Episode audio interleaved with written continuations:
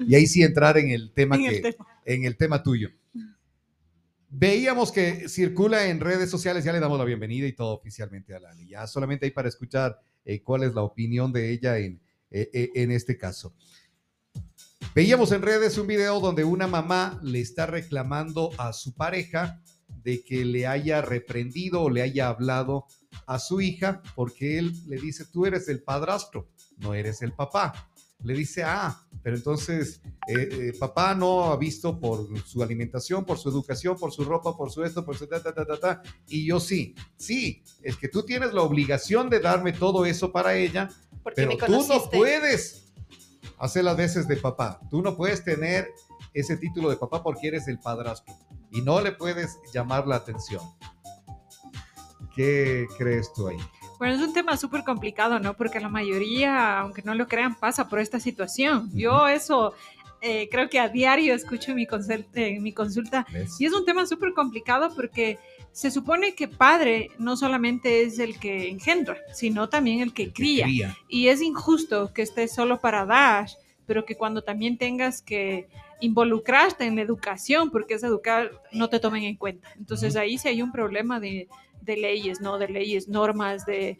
eh, nosotros lo llamamos también incluso intromisión familiar, porque también muchos familiares se intrometen en esto de que como, como él, si no es el papá, le va a poner un dedo encima o le va a castigar o cosas así. Y como los niños se van criando con esta idea, cuando ya son adolescentes, lo primero que les van a decir, no me digas nada, no eres mi papá. Vos eres mi padrastro. Mm, Eh, eh, uno de los mensajes que dice en este video eh, es, es decir, él tiene que seguirle criando a la guagua hasta cuando ya sea grande, se vaya a casar, pagar la boda, pero él no consta ni en la invitación, Ni Ahí se nada, pasaron, terrible, vale, una- terrible. ni, eh, ni le va a entregar en el altar, porque ahí sí tiene papá. Claro, terrible. Entonces, para eso no busquen un padrastro. O sea, no tiene sentido.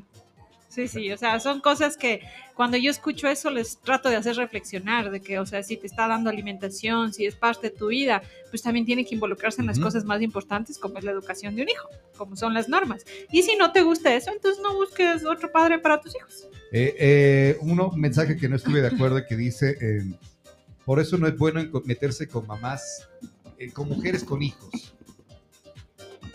Bueno, yo pensaría que Es- eso tampoco es está bien, problema, porque también ¿verdad? podría decir no deberían de meterse con ningún hombre que tenga hijos, ¿no?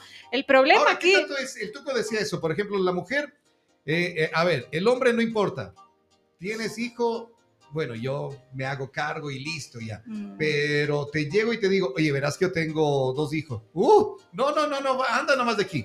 La Claro. mujer no La acepta, mujer lo hace, ¿no es cierto? Muchas Sí, sí. veces. el hombre Sí, acepta, la mujer no.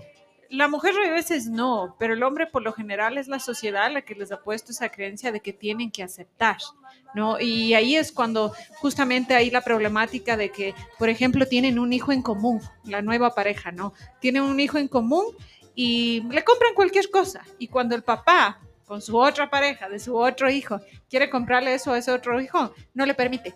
Y empiezan los problemas entre pareja, ¿no? Entonces, siempre que ustedes se vayan a meter en una relación así, las normas, como, como vulgarmente decimos, las cartas sobre la mesa, para que cuando tengan una relación a más futuro, pues no se vean con estos inconvenientes de, de que no quedaron en algo de acuerdo, ¿no? Entonces, ya cuando ahora vemos muchas familias disfuncionales, el 80% de matrimonios se divorcian en el Ecuador, entonces tienen que darse cuenta que van a encontrarse con papás que tienen hijos y mamás que tienen hijos y tienen que aprender a mediar con esto. Y si no pueden, pues entonces vivan cada uno su vida independiente y no se hagan lío. Eh, eh, eso, eso es lo mejor, ¿no? Ok, bueno, vamos a irnos a ver antes de para cerrar ya esto. Dice, buenos días amigos, como todos los días, excelente tema. En el caso de una pareja con hijos de otra persona, siempre hay que poner claro las reglas en el rol que van a cumplir cada uno. Así no hay reclamos a futuro. Así es. Eh, en el caso de la chica que pide todo sin dar nada, la culpa no es de ella, la culpa es de él.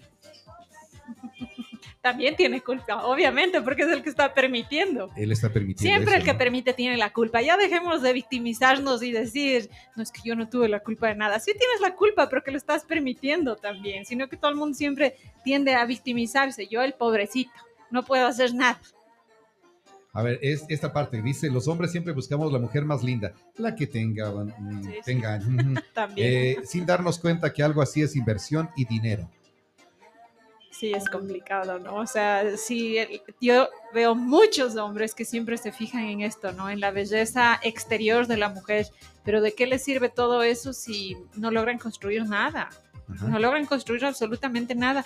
Peor si es una mujer, yo he visto muchas mujeres bien bonitas en mi consultorio, tienen cuatro o cinco hijos de diferentes matrimonios, entonces, ¿de qué te sirve que por afuera aparentemente esté bien si por adentro tiene muchos problemas y te va a generar más problemas. Entonces, ¿para qué te quieres involucrar con alguien que ya está siendo conflictiva? Primero que solucione sus problemas y puedan estar bien. No, Ale, ahí, no es eso de que, eh, bueno, sería la, la mujer tropieza dos veces con la misma piedra. Hasta dos podría ser que te equivocaste.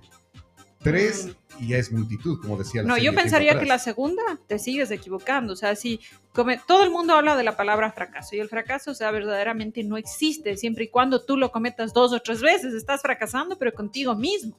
Porque todos podemos cometer errores. Por eso te digo, la segunda vez ya, claro, ya, ya el, ya si cometiste un error. El hijo de un segundo papá pero de ahí a que tengas el hijo de un tercer ya, papá. Ya está, ya es un problema. Y, es un, problema, claro. Porque ya si tienes un error, se supone que tienes que arreglarlo, tienes que corregir, si no, no aprendiste nada del error. Entonces ya te caes dos veces y ya te caes una tercera, no, ya estás teniendo un problema. Acá nos dice, ahora las parejas ya ni se juntan, cada uno en su casa y solo a resolver y apoyarse. Y la fidelidad tampoco ya existe, yo creo.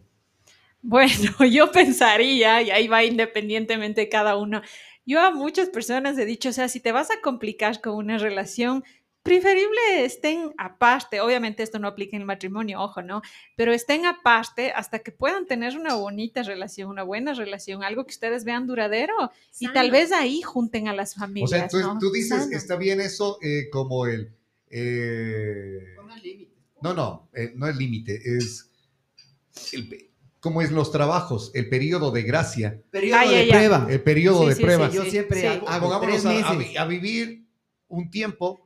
Ya, bueno, la psicología realmente nos dice que las mejores relaciones son las que son primero amigos, enamorados, novios, conviven y se casan. ¿Así? ¿Ah, sí. Porque cuando tú convives te das cuenta cómo verdaderamente puedes ser una persona. Salen muchas cosas a flote, ¿no? Entonces ahí es cuando te das cuenta si sabes que una relación va a ser duradera para que des un segundo paso para casarte y hacer una familia. Oye, y, pero, la sociedad no nos permite eso. Eh, eh, eh, a eso me iba, porque a ver, ¿qué tal? Ya probé tres meses con Lali y, y, nada, nada. Ya, ya, entonces, ya no voy a vivir con vos ya. Me voy a vivir con alguien. No, no, no, ya probé tres, tampoco me... Pero, y, lo que vas haciendo, en lo que hemos hablado de el tiempo que va quedándose de las relaciones, imagínate que vas haciendo... es que eso no es comprometerse, eso ya es equivocarte. O sea, cuando tú te vas a comprometer con alguien para vivir juntos, el fin es casarte, hacer una familia. Pero algunos lo que dicen es voy a intentar. Ya cuando dijiste voy a intentar, estás dudando. Ahí ya dudaste ya. ¿no? Entonces no es solamente que voy a intentarlo, no. O sea, tienes que entregar como que estuvieras literal casado, porque el matrimonio es realmente un papel. De ahí la unión es mucho más, es un compromiso. Yo he visto muchas personas que incluso viven años sin firmar un papel y viven súper bien, ¿no? O sea, es un papel, es algo que, que, bueno, si nos vamos con otras cosas de la fe y eso ya involucra otras cosas, pero eh, cuando tú ya te vas a vivir con alguien es porque ya te estás comprometiendo a hacer un rol, a hacer una familia de dos, para que a futuro tengas una familia de tres, de cuatro, lo que ustedes quieran, ¿no? Y he escuchado que se da también ese tipo de casos, que pasan conviviendo mucho tiempo, se llevan de maravilla, mm. firmaron y hasta ahí el papelito y empezaron los problemas. Claro, porque la mayoría como piensa que tiene un papel, terminan haciendo lo que les da la gana después. Y no se trata de eso. O sea, un papel no involucra en que tú ya te puedas ir con tus amigos, en que tú también puedas la mujer hacer lo que quiera, en que ya no aporte. Ahí empiezan los problemas, no cuando firmas el papel. Por eso es que el convivir con esa persona es importante. Hay personas que están cuatro o seis meses y ya se van a vivir juntos, ni siquiera se conocen. Y después dicen, me fue mal. ¿No? Entonces, de ahí justamente es donde quise topar el tema que vamos a hacer hoy, cuando ya pedir ayuda. Vamos, vamos al tema. Empezamos ahora. Existen dos maneras de ser feliz en esta vida. Una es hacerse el idiota y la otra, serlo.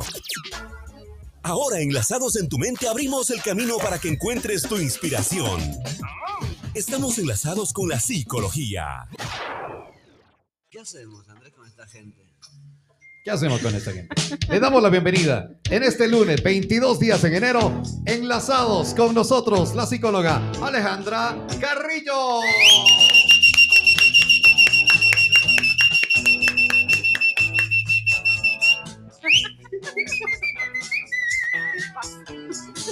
Se queda, se queda tu nena así como que...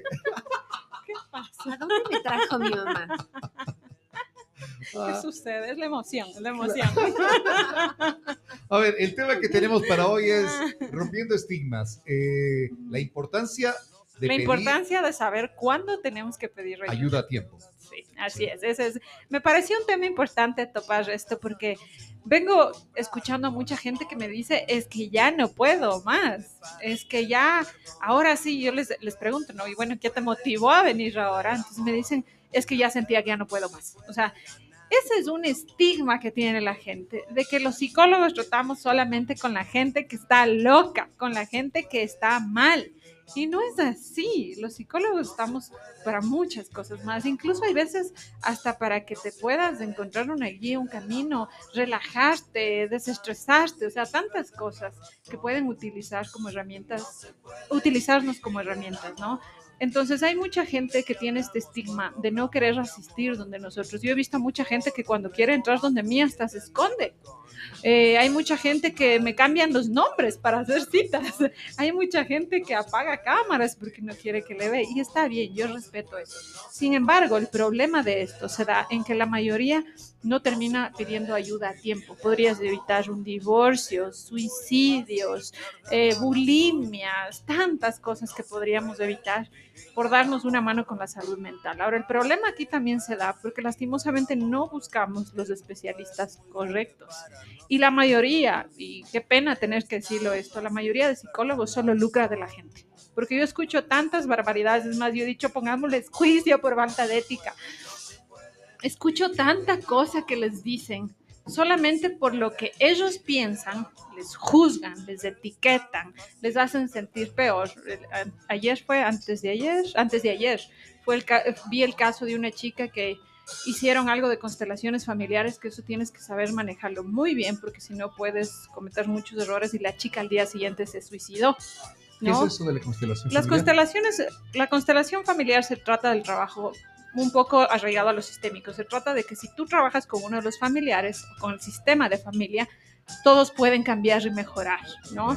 Pero cuando tú haces una confrontación dentro de la constelación familiar, abres muchas cosas que tal vez ni siquiera sabías y pueden ser muy duras para una de las personas. Y si esa persona emocionalmente no está estable, puede ser lo peor para esa persona, como fue en el caso de esta chica que se terminó suicidando, ¿no? Entonces hay muchos especialistas eh, que yo he escuchado que les terminan diciendo que escojan carreras que no les gustan, que tienen trastornos, que tienen tantas cosas simplemente por el simple hecho de querer seguir que vengan a consulta, que vengan a consulta y seguir generando dinero, ¿no? Entonces, yo les doy mucha la razón. Yo pasé por una terapia de tres años y nunca vi resultados, nunca me dijeron ni siquiera que tuve y sentí que no tenía una salida a los problemas que tenía, ¿no? Y por eso fue que me especialicé en terapia breve después de que me decepcioné la, me decepcioné la psicología tradicional. Y les entiendo a las personas que vienen que se sienten juzgadas, porque yo les cuento, bueno, yo soy católica, yo tengo mucha fe, yo creo mucho en Dios, pero cuando yo estoy en consulta yo no puedo poner mis creencias en las creencias de otras personas. Yo he escuchado a muchos que, les, que les juzgan. Yo, yo he escuchado a muchos que les juzgan, que les han dicho a muchas mujeres es que estás pecando, es que Dios te va a castigar. Entonces, de lo que se sienten mal, se empiezan a sentir peor y por eso la gente va a una primera sesión y abandona, porque se sienten juzgados, se sienten mal.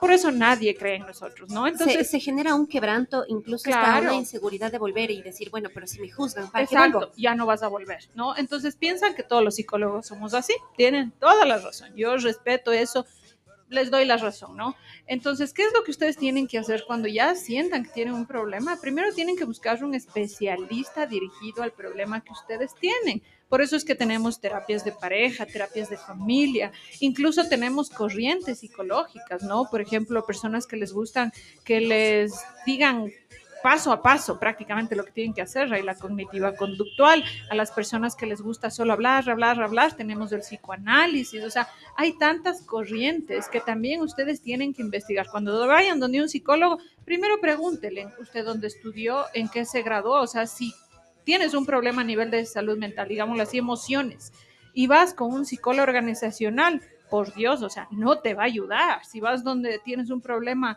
una ruptura amorosa y vas donde un psicólogo educativo, no te va a ayudar, ¿no? Entonces, tú primero tienes que averiguar quién es esa persona. Busquen, pídale una credencial, tiene se graduó, porque hay muchos ahora que ni siquiera se gradúan y ejercen nuestra profesión.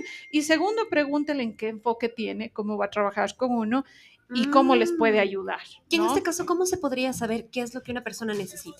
Por Ya, ejemplo, si sí, yo sí. tengo una mala relación con papá, por ejemplo. Ya, entonces necesitas tal vez terapia de familia.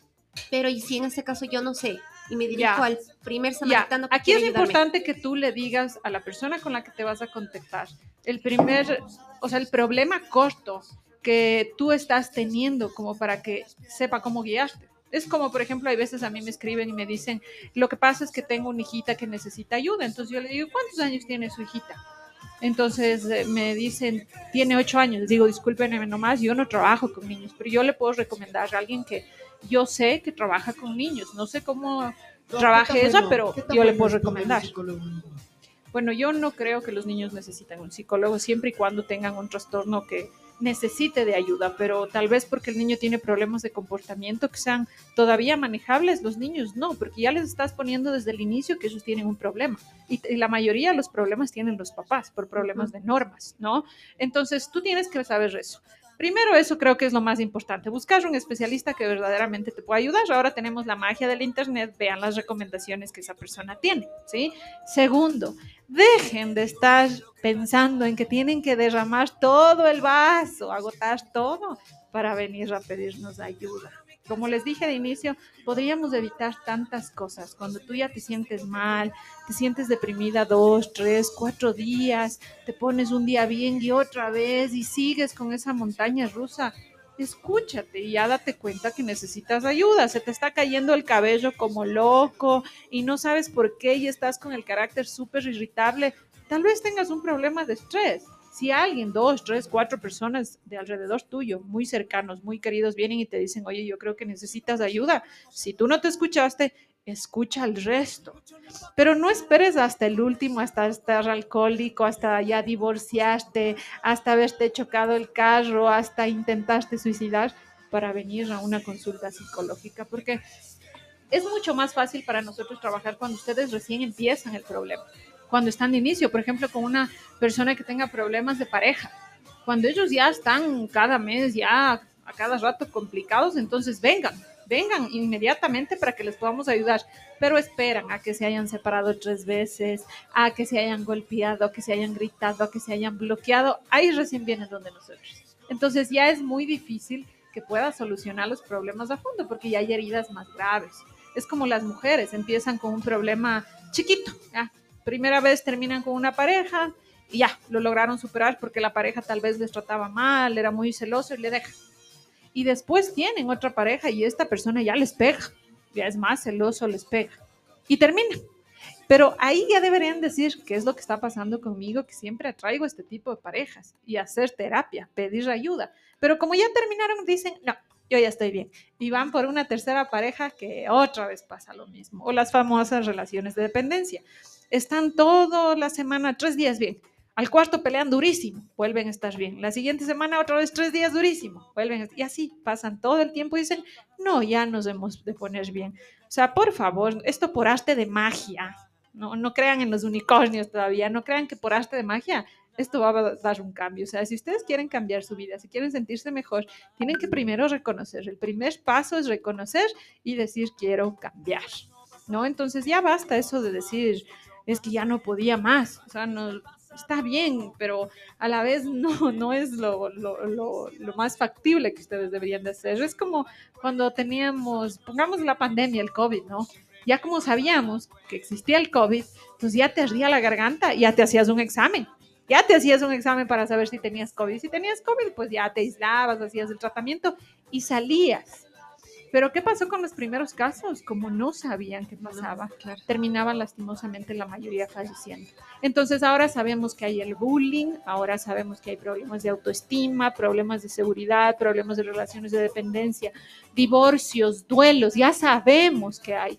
Entonces tienes que aprender a escuchar las señales para pedir ayuda. Ale, hay, hay una situación que me llamó el otro día que miraba en redes sociales y una persona decía el problema abismal que se está dando en la sociedad de, de ahora. ¿Por qué? Porque la mayoría de videos que se ven ahora en las redes sociales es ¿cómo saber si tienes depresión? ¿Cómo saber si tienes no sé Sí, qué? es una ¿Y qué pasa? Empiezas a hacer un checklist. Sí, sí, no sé si te ha pasado, empiezas a hacer un checklist. Tengo todas, tengo depresión. Sí, sí, Y esta Muy bien, persona muy bien. Daba que por favor se piense antes de ver y se, y se consuma ese tipo de videos. ¿Por qué? Porque se están haciendo un autoanálisis. ¿Y Que qué no es nada escuchas tú? Ay, es que yo tengo depresión porque vi un video. Ay, yo tengo hipertensión porque vi un video. Ay, yo tengo, yo soy bipolar. Yo soy no sé qué. Yo soy. Sí, sí, sí. Uno Miren, mismo se llega yo a tengo etiquetar. mucha gente ¿Verdad? Sí, sí, sí, esto es muy real y es- qué bueno que hayas topado eso para más o menos aclarar a la gente, ¿no? Miren, yo tengo mucha gente que ha estado en relaciones de dependencia y lo primero que ya vienen, bueno, ya se les dice que tienen que terminar, todos se separan de la relación y todas las consultas es, pero no es cierto que es narcisista, pero dígame, es narcisista, pero dígame, es narcisista. Y yo siempre les digo, no importa si haya sido o no, tienes que dejar ir, o sea, ya terminaste, suelta eso, ya basta, no te hagas tantas preguntas porque ves tantas cosas que tu inconsciente literal lo que quiere hacer es justificar que esa persona te hacía daño. Entonces dices, no, es que es narcisista, es un justificativo nada más y te estás volviendo a mentir. Entonces todos, todos, todos, todos tenemos diferentes tipos de personalidad, eh, incluso características. Unos son, eh, les gusta estar con gente, otros no les gusta salir con gente. O sea, todos somos un mundo diferente. Y lo que te están poniendo en internet tal vez para ti no aplique. Solamente tienen que darse cuenta que eso es publicidad, es una estrategia de venta, no te están haciendo un análisis. Entonces tú te cometes el error de decir, voy a hacer esto, pero tal vez esa solución no sea para ti o tal Claro, vez ese es. diagnóstico no sea para ti. Miren, yo en terapia de pareja es increíble. Yo siempre digo, en mi terapia de pareja hay veces hasta chaulafanes han salvado la relación, ¿no? Porque les digo, cuando ustedes se conectan, cuando están bien, cuando se ríen, hay veces me dicen, cuando hemos ido, a los dos nos encanta el chifa y nos vamos a comer chaulafán y ahí estamos súper bien. Entonces yo les digo, a ver, vamos a hacer más cosas así.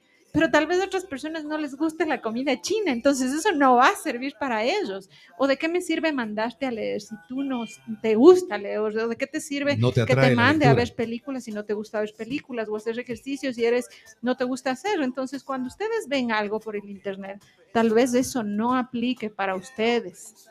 Entonces, incluso ustedes por ahí es donde que tienen que pedir ayuda. O sea, los psicólogos estamos para trabajar personalizado, o sea, independientemente para cada uno de ustedes. Pero es que eh, el buscar ayuda no te hace sentir también eh, vulnerable. Claro, por eso es que la mayoría no quiere pedir ayuda, porque sienten que no pueden. Pero claro, es que no es solamente que no vayas a poder, necesitas salir de eso. No, no, me, me refería al que, eh, que sé, tú das una imagen de que eres Fuerte. fuerte, firme y no quieres demostrar ante otras personas que, Que tienes, tu, que tienes tu debilidad. Mm, Y yo pensaría que solo los más fuertes, los más fuertes son Son los los que más únicos que vienen a terapia. Sí. Son los únicos que vienen a terapia, porque cuando tú vienes a terapia, lo primero que tienes que hacerte es primero confrontarte contigo mismo. Tienes que darte cuenta qué errores cometes. Tienes que darte cuenta lo mal que estás haciendo primero para que puedas intentar cambiar y decir, es verdad, yo también me equivoco, a veces yo también tengo mal mi genio, a ver, ¿qué voy a intentar hacer para mejorar. Sino que ante la sociedad son los que más débiles, son los que no pueden resolver sus problemas solos. Yo pensaría que hay veces No nadie que, no puede es que los solo. etiquetamos entonces ahí, ahí diciendo, ah, que este va a terapia, qué valiente estar contando sus cosas así. No es que los etiquetamos directamente nada más. Claro, es una etiqueta, es una creencia limitante que tiene la sociedad, porque muchos pueden decir como que qué valiente, pero yo no pensaría que va por ahí. La mayoría coge y dice que bestia, qué problemas habrá tenido para que vaya a terapia. Ah, esa es otra de las cosas. ¿no? Piensan que estamos llenos de problemas y que pues solo por eso tomamos terapia y hay veces que no es así. Yo el otro día, Doc, decía, todos venimos dañados. Sí, no? sí, Sí, lastimosamente es- la vida a la mayoría desde que somos niños algo nos ha pasado que a la final nos ha terminado dañando. A quien no le hicieron bullying, a quien no tuvo una familia complicada, tal vez familia de carencias, o sea, nadie sabe lo de nadie, ¿no? Y para eso está el psicólogo, para que tú te puedas ir y abrir lo que tú verdaderamente eres, que tal vez no lo puedes hacer con otras personas y aprendas a manejar eso para demostrarte frente a la vida quién tú eres. Porque la mayoría siempre vive del qué dirán, siempre vive con prejuicios.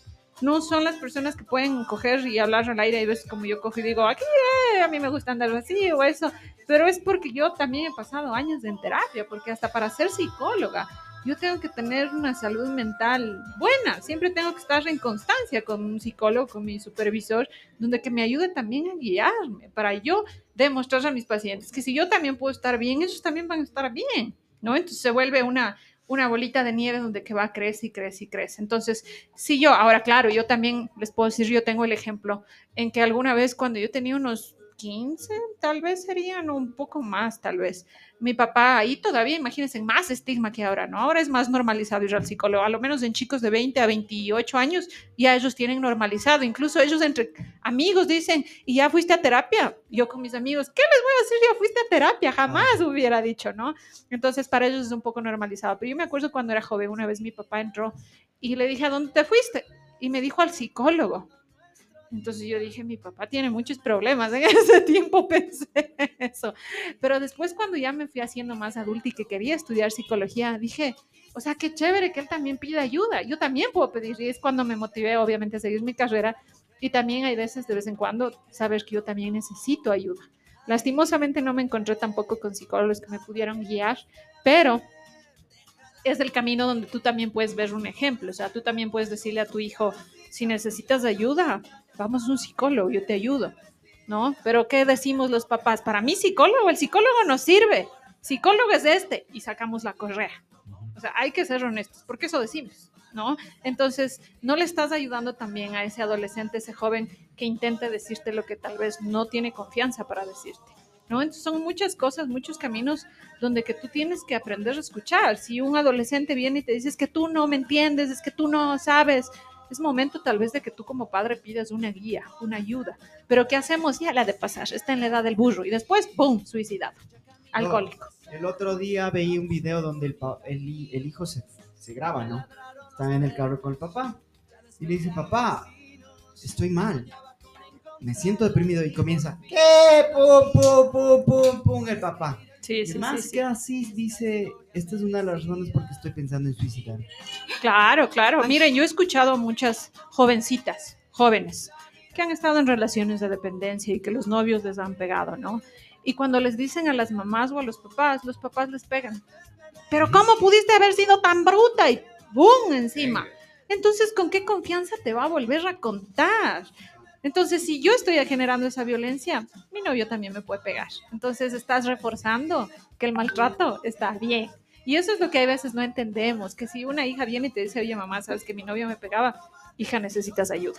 Vamos, vamos, Ayer- busquemos una ayuda profesional. Ayer la hija del Robert, la Pau, puso algo tan a lo bestia en sus, en sus estados, puso, en mi casa me tratan como una reina. Eh, mis amigos me tratan como una reina. eh, y bla, bla, bla, sucesivamente cosas bien bonitas. No, no, no, no espero menos de la persona que tiene que venir a mi, a mi vida. Claro, es que es algo que estás enseñando en casa, desde casa, desde Eh, el resto. director. Entonces, claro, entonces eh, por ahí va, ¿no? No sé si han visto, hay un video que está circulando bastante en redes sociales de una niñita con el papá y de que dice que la niña habla, habla y juega y el niño y el papá está en el celular, no, no le Ah, hace sí, caso. sí, sí, sí. no le hace caso, no le hace caso, y al final el papá se presenta en, en como que en algo de teatro, algo que ella, y se empiezan a abrazar y pues dicen que la conexión hay veces es más fuerte. Es lo que está pasando en la vida real. Yo muchas veces le he dicho, vayan a un restaurante y vean cuántas personas están con celular. ¿Cuántos niños pasan con tablets? ¿Cuántos niños pasan con celular? ¿no? Entonces no permitan que la, no permitan que esa comunicación, no te permiten a ti que escuches a los niños qué es lo que está pasando. Hace un tiempito atrás, antes de diciembre, yo siempre a mi hija le pregunto cómo le fue en la escuela, pero no solamente para que me diga bien, sino le digo, comiste, qué comiste, qué le pasó a tu amiguito, ta, ta, ta, Y me enteré muchas cosas y fui a comentarles a padres de familia, saben que esto está, los papás ni siquiera tenían idea, ni siquiera sabían lo que estaba pasando en la escuela. Entonces yo ese día les dije, saben que traten de hablar más con sus hijos, o sea, mi hija a mí me está contando esto, ¿cómo es posible que ustedes no sepan? ¿no? Entonces, eso es escucharse primero uno mismo. Y si ya uno sabe que no puede lidiar con esto, tienes que pedir ayuda. Está bien pedir ayuda. Oye, Ale, ahora justamente volviendo a lo, a lo de las redes sociales, muchas personas se están camuflando en eso. Sí, ¿Crees sí. tú que, que- que toda, toda esta invasión de las redes sociales hacen que, que los, que los muchachos o las personas tengan un escudo? La mayoría de personas, por ejemplo, los hombres se encierran en los videojuegos, se desconectan de la realidad. Es como que solamente cuando están con los videojuegos pueden estar bien, pero cuando salen en la vida realidad no lo logran. Entonces se sienten mal y regresan otra vez a la casa, estás en videojuegos. Hay muchas mujeres que se esconden detrás de las pantallas y cuando les dan likes se sienten súper bien, se sienten bien con ellas mismas. Y cuando no les dan likes, caen en depresión. O sea, soy fea, soy esto, y se sienten súper mal, porque solamente es ese escudo, solamente es una pantalla la que tú te estás poniendo. Entonces, la mayoría se da cuenta y dice, algo está mal en mí. No, no, no, ya me ha de pasar y no piden ayuda. Cuando en ese momento deberías de pedir ayuda antes de que tengas problemas en tus relaciones, falta de seguridad, no consigas un trabajo.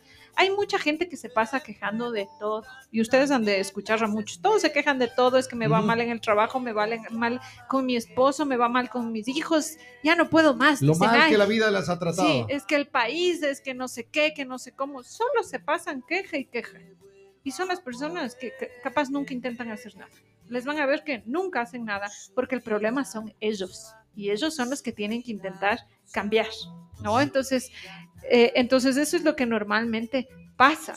Son muy negativos, son muy autocríticos, pero no piden ayuda porque llegas a un punto que estás tan mal contigo que normalizas y piensas que ya va a pasar solito piensas que todo se va a arreglar o piensas que tal vez tú estás bien, pero el país es el que está mal, pero mi pareja es el, todos están mal para ti, cuando el problema eres tú. Sé de alguien de- que tiene unos hijos grandes y todo el asunto, pero esta persona está en una relación extramarital. Ella ya es divorciada, es una mujer. Eh, Pero si, es, Y este si man- está divorciada, ¿cómo es extramarital? no, no, Sí está él, es- él está casado. Ah, o Él sea, ella casado. ya está divorciada, Él- pero él él. está casado. Ay, ay, ay. Y Ah, con la pareja nueva. una amiga de ella le dice que eso está mal, o sea, porque no es amarse, no es quererse, pero ella dice es que es lo que hay. ¿Por qué Ah, pasa eso? ¿Por qué, que hay. ¿Por qué pasa eso? ¿Por qué aceptamos esa parte de cuando ya tenemos conciencia, ya para Sí, mí sí, eso sí, ya sí. no está bien? Hay mucha Pero gente, no- claro. Por ejemplo, en las relaciones, justo, ¿no? Lo que estamos hablando, hay mucha gente que dice es que nadie me va a querer como él. Es que no hay hombre como él. Es que no hay mujer guapa como ella, ¿no? Entonces, claro, necesitas pedir ayuda. Yo con muchas mujeres he trabajado esto y después dicen, ah, no, sí ha habido hombres así. Ah, no, sí ha habido también más mujeres así. Pero es justamente que tú tienes un problema. Claro, vámonos primero por el problema de autoestima. Te crees que no eres capaz de encontrar una persona mejor y eso es lo Claro. que te tocó. Tienes un Claro, problema. que, diga eso, es que Claro, es lo que hay. es- claro, es porque tienes un problema contigo. Yo siempre he dicho cuando, y no me van a dejar mentir los, y los que me están escuchando, que muchos de mis pacientes, de los que han salido, todos creo que me escuchan todos los lunes, no me van a dejar mentir que siempre en consulta les digo, cuando ya ellos están saliendo de consulta y están bien, les digo, ahora que tú ya has aprendido a quererte a ti mismo, tienes que poner por lo menos tres requisitos, tres, mínimo tres, de lo que tú quieres conseguir en otra persona. Tiene que ser trabajador, no tiene que ser borracho, tiene que ser de familia. Y esos tres, nadie te puede quitar. Oye, eh, ah, Puedes ah, encontrar mientras tú hombres así. llegabas, pusimos un video que nos enviaron donde decían qué es lo que tú esperas de un hombre. Ya. Y decían que sea millonario, que sea esto, que me dé así, que me dé asado, que me dé tal, tal cosa. ¿Y tú qué vas a dar a cambio? Y Ajá. ella dice, Nada. ¿Por qué tengo que dar? ¿por qué yo tengo que darle algo? Ah, Entonces, a ver, sí. tú les recomiendas que pongan, eh, como cumplan unos eh, estándares, un Sí, nivel. sí, algo que ellos quieren, algo Sí. que ellos buscan querer. pero, y, y está, y está bien. Pero ¿qué voy a dar yo? Es que para eso ellos tienen que estar bien. Ya. Porque si tú quieres, yo siempre les pongo el ejemplo de una canoa. Si quieres estar con alguien, tiene que remar el uno a la derecha y el otro tiene que remar a la izquierda para que remen juntos. Pero si el uno está rema y rema, vas a estar siempre en el mismo lugar. Gire, Entonces gire, esto gire, es igual. Yo a ellos les digo, ahora que ya estás bien, ahora que te has dado cuenta que eres una persona muy bonita por adentro, que eres una persona que tiene un buen trabajo, que eres una persona que puede dar mucho más allá, puedes encontrar un buen hombre. Entonces, tu buen hombre también tiene que tener características buenas para que los dos funcionen. Pero eso no les voy a recomendar de inicio porque sé que tal vez no tienen un trabajo, tal vez son inseguros, tal vez no se quieren. ¿Cómo puedes tú exigir a una persona que sea así para que tú ni siquiera le des eso? Porque tiene que ser dando, dando. Por eso hablamos de que el uno rema con la derecha, el otro con la izquierda, trabajan en equipo y meten el gol. Eso se supone que tiene que hacer una pareja. Pero cuando el uno está que solo mantiene, que solo pelea, que solo esto, van a estar en el mismo círculo y son las típicas personas que dicen, ya no nos alcanza para las cuentas, no nos podemos ir de viaje, solo pasamos peleando porque sí tienen un problema, no están trabajando en equipo. Ah, entonces por ahí viene, porque no están intentando cambiar. La importancia del equipo ahí, ¿no? Claro, De- de- en de pareja haber sabido es equipo. elegir la pareja para hacer un equipo. Claro, la pareja es equipo, por eso ustedes van a ver que hay niños que son malcriados y es porque los papás no trabajan en equipo. Y hay niños que son muy educados y es porque mamá dice no y el papá también dice no. Eh, ahora que dices de niños, el día sábado se nos ocurrió ir a hacer compras en, el, en un supermercado, ya para no decir cuál, en un supermercado, y qué bestia, o sea, tenía uno acá, salí corriendo, era lleno de niños majaderos que eran correteando y que papi estoy que, y que jalaban y cogían las cosas y tiraban las cosas en el supermercado y los papás, pero mijito, no hagas eso, verás, te voy a dar en la colita. Claro, Y seguían lanzando las cosas y yo decía, "Ah, qué incómodo, rico, ¿no? qué Sí, rico sí, sí, taita", o sea, y, y- y de toditos había unos dos niños que, que Nos bacán, rompían un plato. educados, iban y les quedaban viendo a los otros así como que, oigan, compórtense. Claro, claro, ¿qué pasa? Pero no? es culpa de los papás. Así es. eh, los papás siempre se terminan quejando a los hijos, pero no se dan cuenta que los que tienen la culpa son los papás. Pero ahí no viene la parte de justo lo que acaba de decir Robert, culpa de los papás. Pero capaz que sus papás vinieron con, la- con el pensamiento de, de los papás. De los papás. Pero, anteriores. pero es que Claro, ya. Pero cuando ser. tú haces tu familia, tú tienes Exacto. que tener tus No propias normas. Claro, tú tienes que decir, a ver, a mí me pegaban y eso no funciona conmigo. Yo no voy a pegar, voy a utilizar la palabra. Ahorita que acaba de decir Sí, una sí, cosa, sí, sí. ah, esto, la Lali decía hace un ratito, para mí, el, el, el como es el pegar o el gritar es lo mismo. Hay un maltrato. El Sí, es una herida. Es una Incluso herida. el grito Ya, a veces la, la es Lali, una de- herida la más Lali fuerte. decía que no. Entonces yo le decía, para vos entonces, el mensajearte con alguien no es infidel- infidelidad. La Lali, la Lali decía, no, o sea. No, sí es infidelidad. No, sí, se llama yo no te dije que no, te infidelidad emocional, sí, es ¿eh? infidelidad. muchas personas a los que nos escuchan, porque esto es una justificación a las parejas. Hay muchas esposas que dicen es que solo le encontré mensajes, pero me siento mal, no sé qué me pasa, dicen, ¿no? Claro, es que eso se llama infidelidad emocional. Es como no viste físicamente, pero sentiste el dolor y necesitan pedir ayuda a tiempo, porque si no siempre Ah, sí, viene la desconfianza, claro que sí. Obviamente si son mensajes comprometedores y vemos que han salido, que han tomado un café, o por último, es- no, no, no. Eh, Ah, eh, eh, eh, eh, es ojo que ahí. eso quería saber ¿No? porque dices. Hay, por que ejemplo, eso. personas que se escriben a escondidas con otras personas y ay, qué bonita que estás y qué estás haciendo y que no sé Ah, qué y, que no- y solo pasan en mensajes. No, no, es Y eso es infidelidad emocional. Sientes lo mismo y después hay veces que, por ejemplo, eh, sientes, las mujeres se vuelven súper inseguras y los esposos dicen, pero es que solo me escribí con alguien o viceversa, ¿no?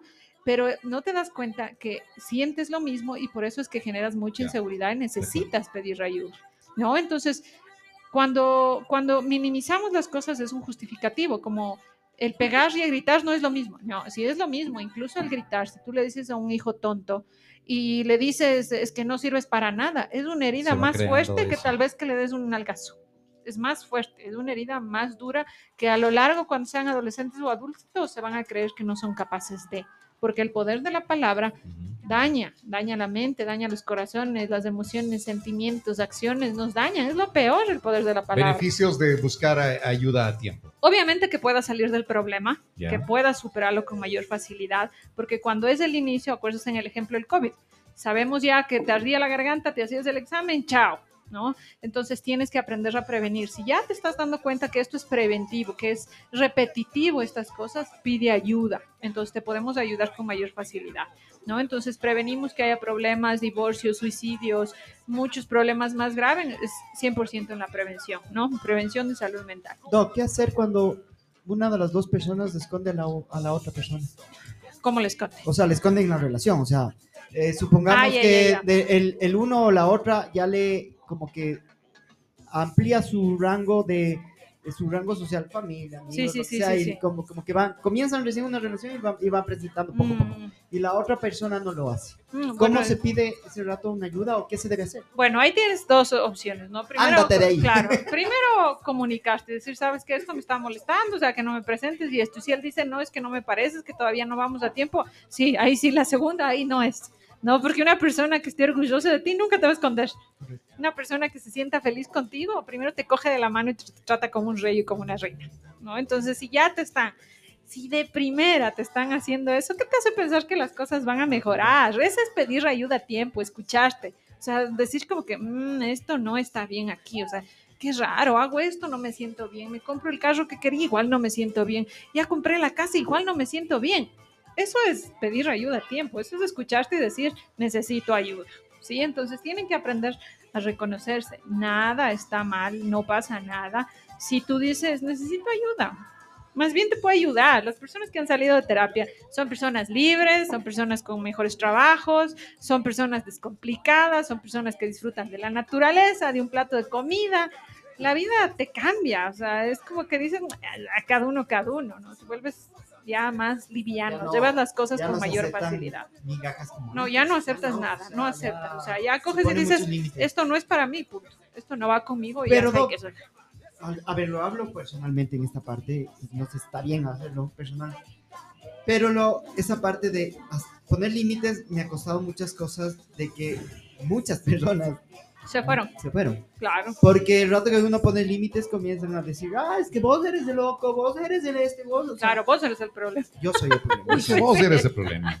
Es que vos Verás, eres el problema. O sea, es que vos eres el problema. O sea, Sí, sí, sí, eso ves, pasa. hasta la, hasta la Sí, sí, sí, él es el problema. vos Sí, eres sí, el sí, problema. O sea, eres ya, ya no hay. mayoría nos pasa eso. O sea, si yo les contara cuántos amigos eliminé en mi vida, me quedé sin amigos. Solo se quedaron las personas que realmente suman esa- a mi vida. Y el resto, pues, allá, que cada uno haga con su vida lo que, lo que quieran, ¿sí? Pero, les- sí, Eso mismo. eso mismo, ¿no? Eso mismo. Pero eso tiene que llenarte, es como que a mí, o sea, me da ya igual, ¿no? Pero tuve que confrontar a muchas cosas y la gente que no pide ayuda sigue viviendo en ese que dirán, no, me voy a quedar sola, pero si estar solo es bonito. ¿No? Pero estás, no es que necesito pareja. No, no necesitas de pareja. No es que si no tengo una pareja no soy feliz. No, la felicidad está dentro de ti. No, pero es que si salgo desarreglada, ¿qué me van a decir? Que digan lo que quieran, tú eres así. ¿Ya? Entonces esas son las cosas que tú tienes que aprender a escucharte, porque la mayoría no se escucha. Demora tres, cuatro, cinco años a venir a terapia y yo les digo porque es lo que me pasa real, ¿no? Y cuando ya terminan de terapia, la mayoría dice, ¿por qué no pedí ayuda antes? ¿Por qué no pedí ayuda a tiempo? ¿Por qué no? Y hay muchas parejas que han venido ya porque tienen problemas con sus hijos, más no como pareja. Y cuando yo les escucho, lo primero que les digo es, ¿por qué no pidieron terapia de pareja a tiempo? Yo les hubiera podido ayudar.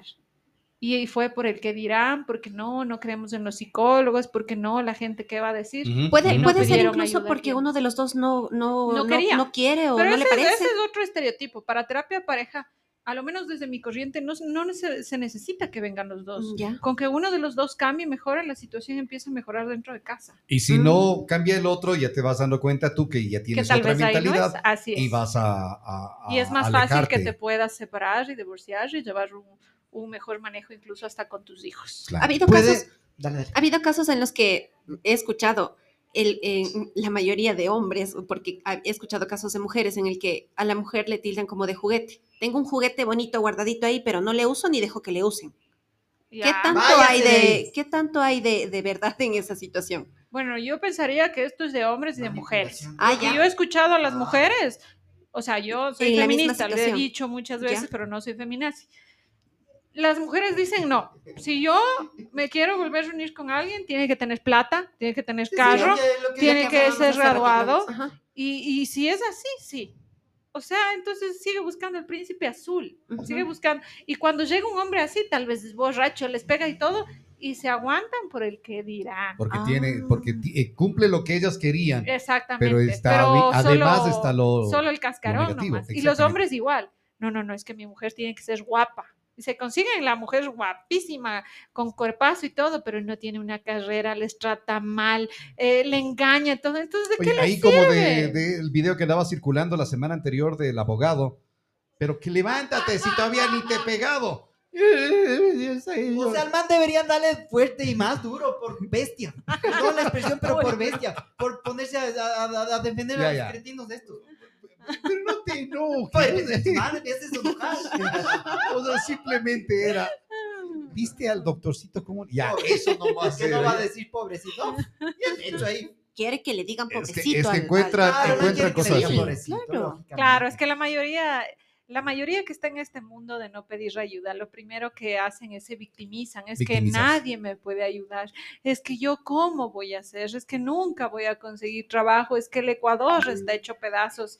O sea, y no es así. Y vas, lo puedes hacer vas en echándole la cualquier culpa al vecino, vas A echándole la A todos. culpa al. Menos, eh, menos lo que menos haces error. es asumir tus propias responsabilidades. ¿Por qué, ¿Por qué pasa eso, Doc? ¿Por qué no asumimos? Ya, porque no Por- pediste ayuda a tiempo. Eh, a eso me iba. O sea, ya después de que yo tengo el proceso con usted, mi Doc. claro, ahora yo puedo asumir mis cosas. La Alejandra es la que ha hecho. Dale, es la culpable. es la que ha hecho de este. que me haya hecho este, este personaje. Frankenstein. Este Siéntase Frankenstein orgullosa, Doc. Duro, me dices. Bien, Entonces, este, la, soy. la Ale, la Soy Ale tiene todo, así tiene soy todo el derecho, ahora, tiene, alfa. tiene todo el derecho de decir mi creación. Eso. ¿Cómo se llamaba el creador de Frankenstein? El Chuta, doctor, no me el, doc- acuerdo. el doctor. ¿cómo Víctor. es? Le- le- le- Letter. No es de No. Bueno, bueno, ese eres tú entonces. ahí. Creaste este Frankenstein con pedazos de. eh, no quería decirte bestia, pero bueno, Pero ya que te lo en todos dije. los sentidos. La cosa, la cosa aquí es que él se volvió a encontrar con él mismo. Él se volvió a encontrar quien se perdió hace un largo tiempo, porque no cambiamos a las personas, no cambias lo que tú eres. Vuelves a mejorar y vuelves a ser mejor de lo que tú ya eres y que en algún momento del camino tú te perdiste, porque la mayoría que viene así con nosotros solo habla de debilidades. Llegaste a un punto en que tú te creíste que eres el malo de la película, ¿no? Entonces tienes que darte cuenta que tienes miles de habilidades y eso es con la pedida de una ayuda también, una ayuda que te puedan guiar. Ahora, ¿por qué las personas se vuelven ya víctimas? ¿Por qué no ven esta, esta, esta luz al final del túnel? Es porque han estado tanto tiempo así que se les hace difícil creer que puedan encontrar una salida, ¿no? Entonces ya te malacostumbraste a vivir con el problema, por eso es que no pides ayuda. Pero puedes pedir ayuda en ese momento. Hay mucha gente que viene una vez a consulta y hay veces abandonan la terapia porque les da miedo, porque después dicen, no, no, no, ¿y qué más va a venir? No, no voy a poder. Y tiene que ser constante. Pero yo, sé- yo siempre digo a las personas, incluso que nos escuchan, así no sea conmigo, intenten finalizar un proceso, porque si no quedan a medias, ¿no? Por eso es que tienen que ser, incluso hasta eso, ustedes pregunten al psicólogo con el que van a trabajar, oiga, ¿y cuántas sesiones más o menos vamos a ver? Porque hay muchas mujeres que me han dicho, ya voy 12, 20 y no, no sé qué pasa.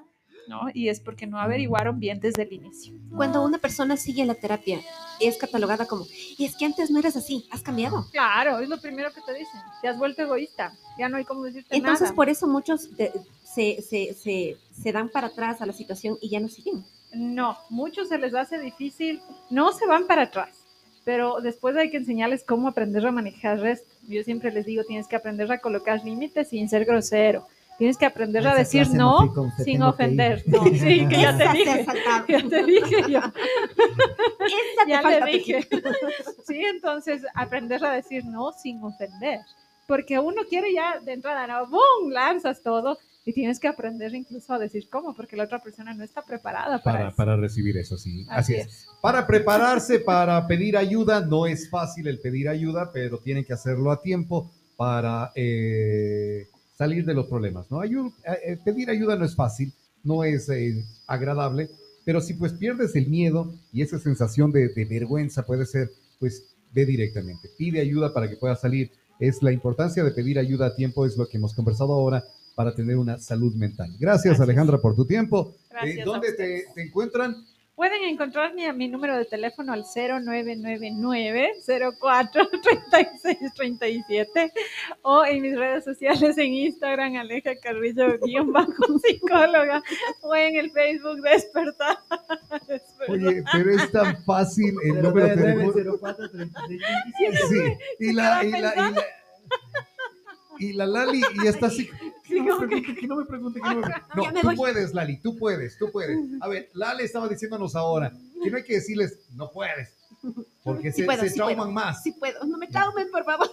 Ya, entonces, a ver, sí puedes, sí puedes. 0999 0436 637. ¡Eh! Bravo, bravo, por la si pudo.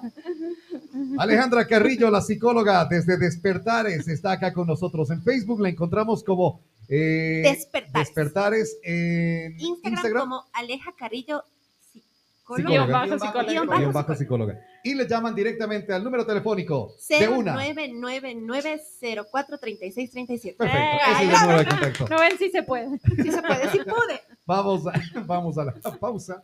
Ah, Hasta se atoró de la sorpresa el señor Vamos director. a la pausa para publicidad. Regresamos con los minutos finales.